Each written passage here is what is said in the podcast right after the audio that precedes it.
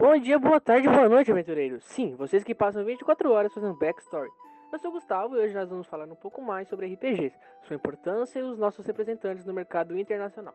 Antes disso, eu gostaria de apresentar os nossos companheiros. E aí, galera, Fabial. Salve, aqui quem fala é o Lucas Gabriel. Opa, sou o Lucas José. Bom dia, Weber. Então, pode cal? Pode. Pode.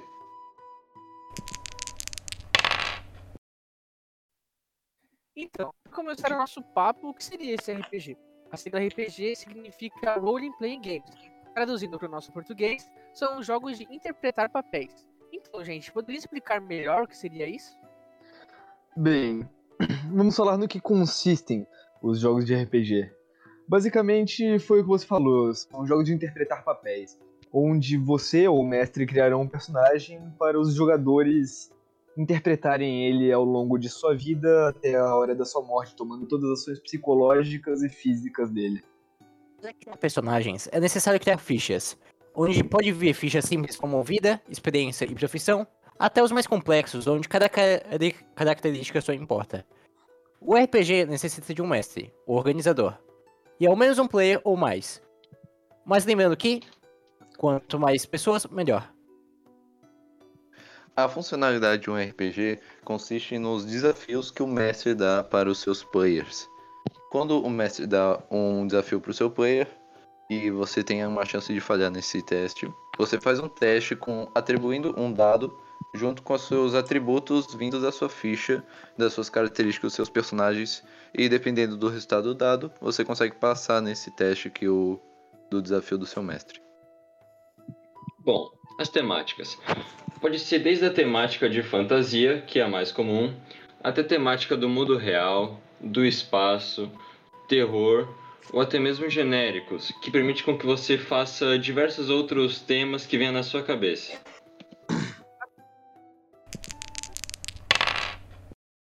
Temos um pouco mais sobre o assunto, que está falando mais, um pouco mais sobre a sua importância, um pouco mais de sua história e seus benefícios.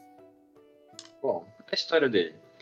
Uh, nos Estados Unidos, na década de 70, era muito comum as pessoas jogarem jogos de tabuleiro com temática de guerra, onde os jogadores controlavam tropas e tanques e faziam suas operações.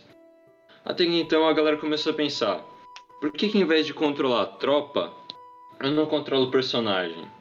Então começou o desenvolvimento de todo um sistema para você controlar personagens e interpretar eles.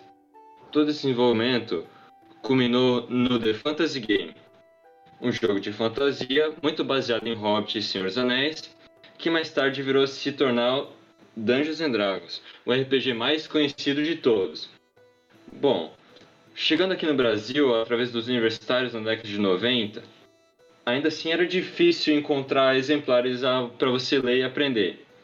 Então, muitas vezes, eles eram fotocopiados, faziam xerox para distribuir para os amigos. E por esse fato, a primeira geração de RPGistas Brasil é conhecida como geração Xerox. A importância cultural dos RPGs na nossa sociedade se dá há algumas décadas atrás. Para você mais velho vai, vai se lembrar meio vagamente. Mas pense na sua infância, dos desenhos que gostava de assistir. Um certo desenho bem específico chamado Caverna do Dragão. Lembra? Então, e se eu te dizer que ele foi totalmente baseado em Dungeons and Dragons e foi desenvolvido e produzido pela mesma empresa criadora de Dungeons and Dragons? É isso mesmo. Agora, pensando em um exemplo mais novo. Você, jovem aí, provavelmente já jogou Minecraft, não? Sabe os esqueletos que você acaba por enfrentar? Então, uma das primeiras obras do mundo a envolver esqueletos andantes e assassinos foi Dungeons and Dragons.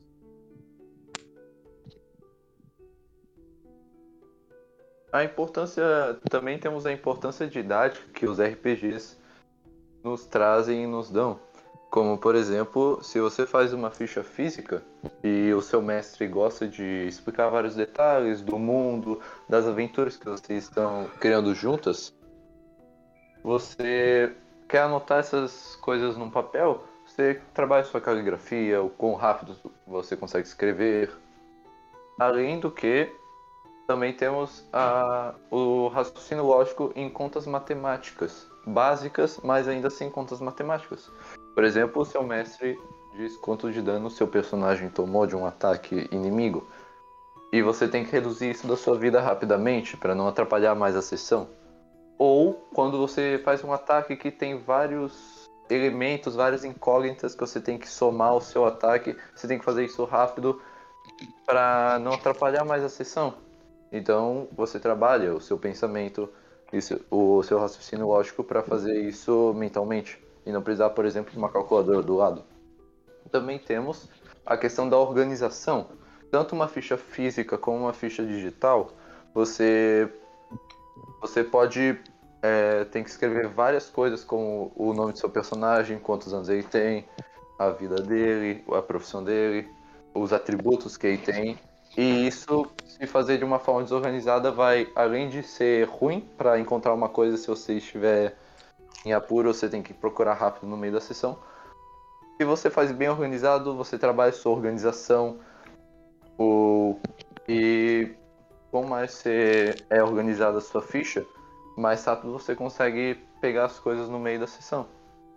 E esse é um dos poucos aspectos que dá a importância didática dos RPGs nas nossas vidas. Agora, sobre os benefícios do RPG, são vários, como aprender a ver as perspectivas dos outros, para entender seus pensamentos, desenvolver empatia, se colocando em diversas situações difíceis, desenvolver habilidades de liderança para se salvar e salvar a todos, melhorar sua tolerância à frustração, com as diversas derrotas que terá, desenvolver habilidades criativas de solucionar problemas e cultivar a habilidade de comunicação e colaboração. E é claro, o próprio lazer que você terá jogando esses belos jogos. Já que agora nossos ouvintes já estão um pouco mais conceituados no assunto, vamos apresentar alguns sistemas brasileiros para a galera, né? Para poder ajudar os nossos ouvintes interessados em entrar nesses hobbies e a ter um começo, além de valorizar o nacional, é claro. Eu vou começar aqui falando do sistema brasileiro que eu mais tenho afinidade, o sistema brasileiro que eu mais gosto e o sistema brasileiro que o mundo inteiro gosta. Tormenta. Tormenta RPG é simplesmente um dos melhores sistemas de RPG que eu já vi na minha vida, um dos mais completos e um dos mais desgraçados. Ele condiz com o nome. Jogar isso dali é uma verdadeira tormenta. Mas podemos citar aqui outros RPGs brasileiros muito bons, como Old Dragon, o 3DT e o Skyfall, que no mercado nacional e internacional fizeram um grande sucesso. Mas, dentre todos os RPGs aqui, eu acho que, na minha sincera opinião, Tormenta é o melhor RPG brasileiro da história até hoje. Os sistemas brasileiros também é o Coisa Nostra, que consiste em uma máfia que você participará iniciando com um capanga e subindo até os altos níveis. Violentina, baseado em filmes de ação famosos como Tarantino e John Wick. E Presidente Evil, baseado em assuntos meméticos polêmicos da pandemia. Temos também um recente anúncio de um sistema brasileiro chamado Ordem Paranormal, que foi criado para a quarta temporada de uma campanha bastante famosa no Brasil, homônima, de mesmo nome. E nele você é um agente de uma ordem que combate criaturas e, a, e atividades paranormais, protegendo os civis. E ele é bastante inspirado no sistema de Tormenta, tanto que o próprio criador de um dos próprios criadores de Tormenta, o Felipe Della Corte, ajuda na criação do sistema do Ordem Paranormal. Bom, para finalizar nossa lista de sistemas de RPG, um RPG brasileiro que saiu ultimamente no dia 21 de 6 de 2022 é o For the Quest. É mais um RPG com temática de fantasia e, sinceramente, parece bem interessante. Eu acho que você deveria conferir todos os RPGs que nós falamos aqui. Beleza? Então, é isso. Falou. Valeu. Valeu aí. Valeu!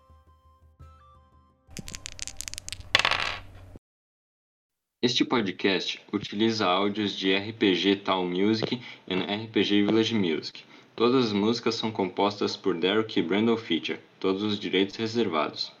O roteiro deste podcast foi idealizado por Fabiel Schroeder Krieger, Lucas José da Silva e Lucas Vinícius Eberle.